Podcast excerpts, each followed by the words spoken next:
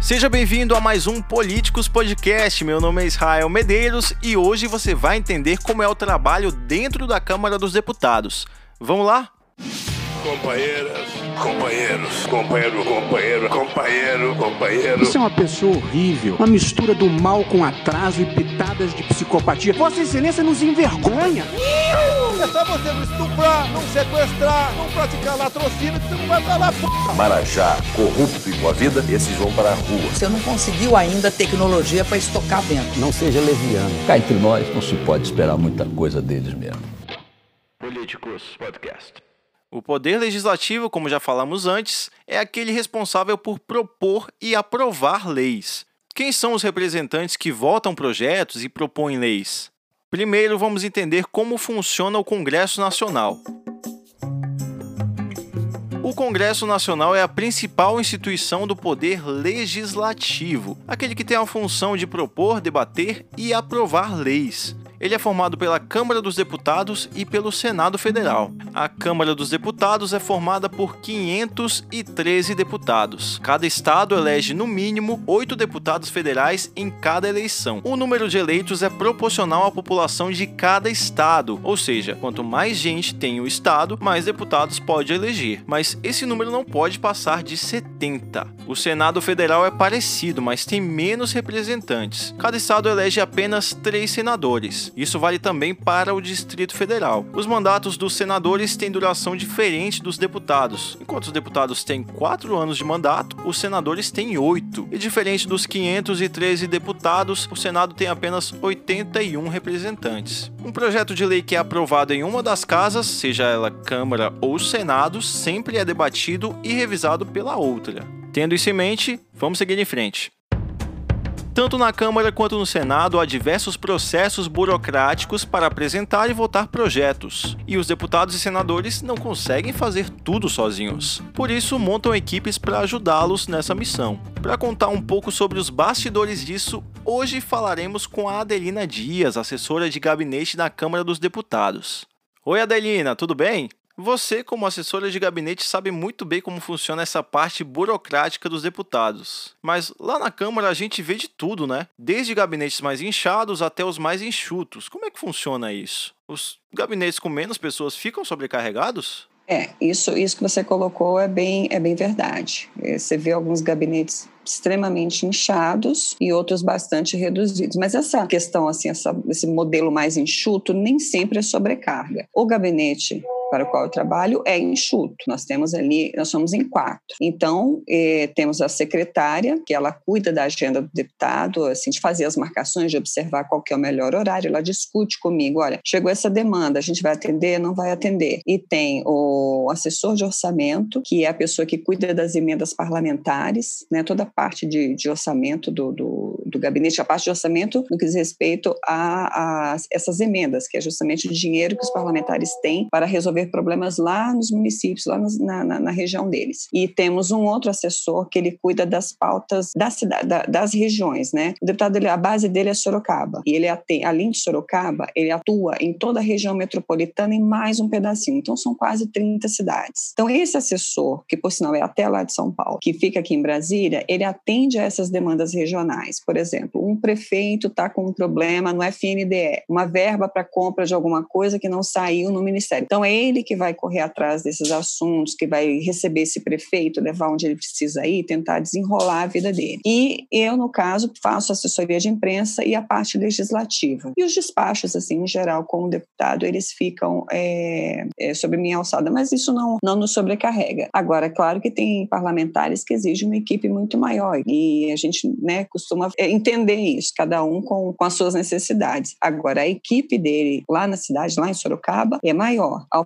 que nós temos quatro pessoas aqui, lá, salvo engano, são, são dez pessoas, são dez ou doze pessoas. Mas ali também tem um chefe de gabinete, tem uma secretária. É, aqui em Brasília nós temos as copeiras que são da Câmara, lá não tem. Então lá tem que ter uma copeira. É, o deputado aqui em Brasília ele não tem motorista, ele usa táxi, Uber, mas lá, como tem um deslocamento maior, ele tem um motorista e, e os outros assessores que se dividem entre as regiões. E tem o assessor de imprensa lá, que é o mais faz, que cobre a parte, faz a parte mais pesada da assessoria de imprensa. Então a equipe lá é maior, mas aqui em Brasília é mais reduzida.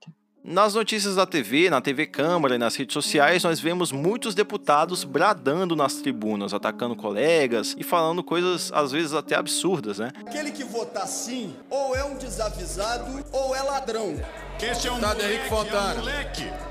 Coloco meus argumentos. Vossa Excelência vai falar agora ou não, deputado? Não, eu quero falar com o plenário. Eu quero saber se Vossa Excelência vai falar agora ou não. Mas sabemos que boa parte desses discursos são feitos pra ninguém, né? Porque muitos deputados ali não estão nem prestando atenção no que o colega tá falando, às vezes a sessão tá até esvaziada. Mas esses discursos na tribuna são utilizados em campanha, nas redes do deputado e tudo mais.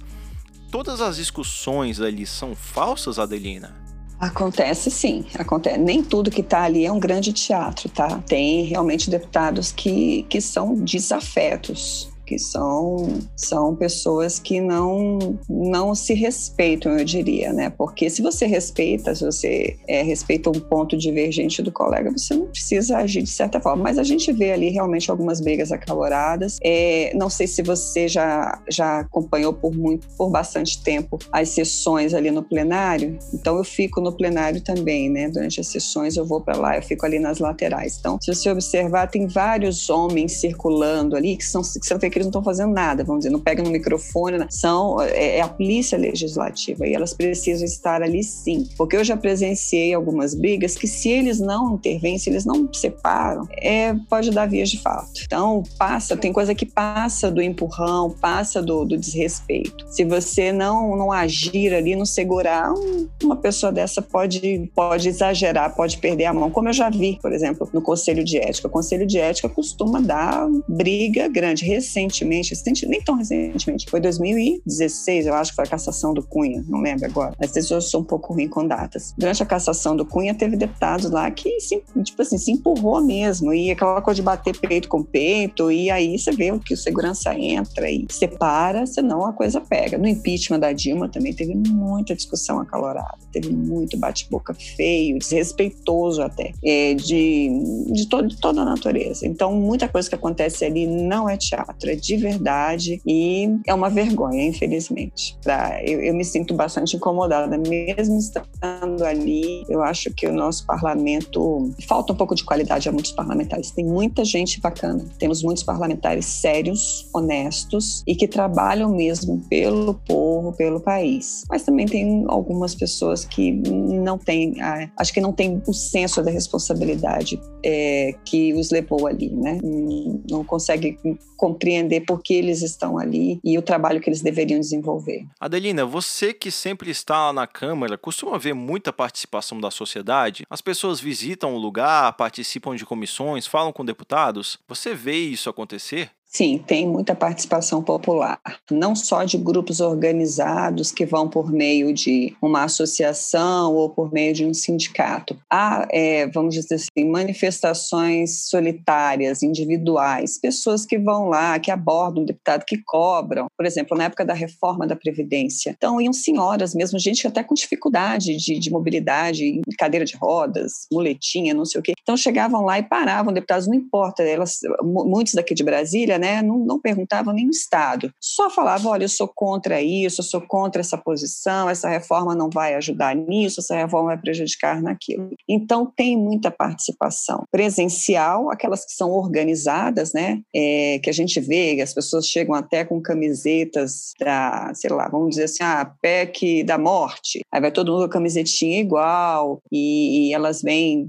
às vezes, de outros estados, elas têm lanche, elas têm transporte, mas a gente vê pequenos pequenos grupos também, três, quatro pessoas, às vezes numa mesma família, colegas de faculdade, e que chegam lá também nessa intenção de protestar. Por exemplo, na época da discussão da escola sem, do Escola Sem Partido, então você via jovens chegando ali, eles não estavam, não era pela UBS, não era pela Uni, não era por nenhuma instituição. Eram jovens que vinham das suas escolas, da universidade, e se encontravam ali com um cartazinho feito à mão, não era faixa fabricada nem paga por ninguém. Era algo feito por eles, orgânico mesmo. Então, eles estavam lá se manifestavam, e, e enfim, acho que é, essa participação acontece de forma muito orgânica ali. Outras organizadas e outras completamente orgânicas. A mesma coisa por e-mail, a gente recebe centenas de e-mails. Se tiver uma proposta polêmica na Câmara, você vai receber de 900 a, a mil e-mails por dia, muitas vezes com o mesmo texto, pedindo a mesma coisa mas é uma forma de pressionar o seu parlamentar. Eu acho que isso é o exercício da cidadania. As pessoas precisam entender que, de fato, você se comunicar com o parlamentar, não importa se era da sua cidade, se a ação de todos eles ali vai culminar em algo que vai é, mudar uma lei, uma política que vai, vai atingir a todos, você deve pressionar, não importa de onde você é, né? Tem que mandar e-mail mesmo. E se você tiver condições de ir ao parlamento, também vá, cobre. E isso é muito importante. E esse tipo de participação faz faz diferença realmente? Porque nós vemos tantos protestos, mobilizações nas redes, mas os parlamentares fazem acordos com outros políticos, com governo, com partidos. A opinião pública tem o poder de mudar isso? Faz diferença mesmo? Faz a diferença, faz a diferença. Claro que eu não vou nominar ninguém, mas você quer ver um exemplo, é, na época do impeachment da Dilma, muitos, eu ouvi de muitos parlamentares ali que eles estavam votando votando pelo clamor popular. Eles não tinham convicção do dos crimes, tá? Das pedaladas, não sei o quê, porque eram até porque os crimes dos quais ela foi acusada, muitos outros presidentes também correram nos mesmos erros, crimes, não, os erros, né? Os apontamentos para que levaram ao impeachment, outros presidentes também, em menor ou maior grau, é, cometeram. Então, eu ouvi, ouvi muitos parlamentares falarem que, olha, eu vou votar porque é o que o Brasil está pedindo, mas eu acho que não seria o caso para impeachment. Então, isso acontece acontece sim. É, a mobilização popular, o pedido, a força, ela faz diferença. Agora, é claro que tem aquelas matérias que já vêm por acordo, coisas que, quando você vê a população muito dividida, aí cada um vai votar com a sua base, com o seu, com o seu grupo eleitoral, mas uma forte mobilização popular, ela muda, ela vira votos na Câmara. Vira fácil, vira mesmo. As pessoas precisam acreditar na força que elas têm. Isso não precisa ser só por meio de baderna, de grandes manifestações e quebra-quebra, como alguns poucos, algumas poucas pessoas tentam tirar a legitimidade dos movimentos de rua fazendo essas bagunças. Não é isso que assusta eles, porque eles sabem que esses movimentos são pontuais. Embora alguns tentam é, é, colocar todo mundo no mesmo balaio, a verdade é que o parlamentar sabe exatamente o que, que acontece nas ruas e, e as ruas, sim, é um grande termômetro da, que, que é, é o fiel da balança para várias votações. Muito legal falar sobre participação popular. Acho que muita gente não tem a noção de como isso pode influenciar os rumos do país. Por isso eu queria saber, na sua opinião, o que, você acha que falta para que os cidadãos sejam mais atuantes? Como você vê essa questão da importância de buscar o conhecimento sobre política, fiscalizar os representantes eleitos? Então, eu entendo que o cidadão deve participar cada vez mais da política, mas não dessa política rasa que a gente vê, onde as pessoas discutem apenas, ah, eu gosto desse ou eu não gosto daquele. As pessoas precisam ver a política como algo maior, é algo transformador na vida, é o pilar né, de tudo, a democracia é o pilar de tudo que, que a gente tem de bom nesse país. Então, a política ela não pode ser vista ou como um problema e nem só como nem só como problema e nem só como solução. As pessoas precisam discutir, precisam debater e precisam cobrar. Se todo parlamentar recebesse a cobrança devida do seu eleitorado, eles certamente mudariam o comportamento. Muitos deles, não só na hora de proferir um voto ali no plenário, a forma com que eles vão se comportar no, no dia a dia, durante todo o seu mandato. A participação popular é muito importante. As pessoas precisam se envolver mais na política e precisam acreditar na forma que tem. Vale a pena você mandar e-mail para o seu parlamentar, vale a pena você acompanhar o trabalho dele nas redes sociais e principalmente cobrar. Uma forma que muitas pessoas não conhecem para acompanhar, porque muitas vezes o que o parlamentar coloca ali nas redes sociais é o que ele quer mostrar. Mas você tem uma ideia do que ele faz quando você vai lá na página da Câmara, clica no nome dele e está lá tudo que ele faz ali tem. Aonde, até, se você quiser saber até por onde ele andou, você descobre. Porque você tem toda, no, na parte da transparência, você tem todas as notas com o que ele gastou, aonde ele foi, o que ele fez, e no, no, na parte do plenário você vai encontrar todas as votações dele, se ele faltou, por que faltou, se justificou ou não essa falta, tá tudo ali. Outra parte, é, como ele votou nas matérias, né? Também. Tem tudo, se deixou de votar, porque às vezes estava presente, mas deixou de votar, justificou o voto, não justificou o voto, Todo uma, todas as matérias que ele relata, todas as matérias que ele, que ele é autor, tá tudo ali. Essa, para mim, é a melhor forma. Se todo cidadão tiver, tirasse um tempinho para acompanhar o seu parlamentar, aquele que votou, ah, deixa eu ver o que, que ele está fazendo aqui, para além das redes sociais, e depois fosse lá na rede social dele cobrar com base naquilo que ele vê ali, eu acho que nós teríamos parlamentares mais conscientes. Excelente mensagem. Adelina, muito obrigado pela sua participação aqui no Políticos Podcast, viu? Foi muito legal aprender um pouco mais sobre essa casa tão importante. Eu acho que os bastidores rendem bastante assunto, né?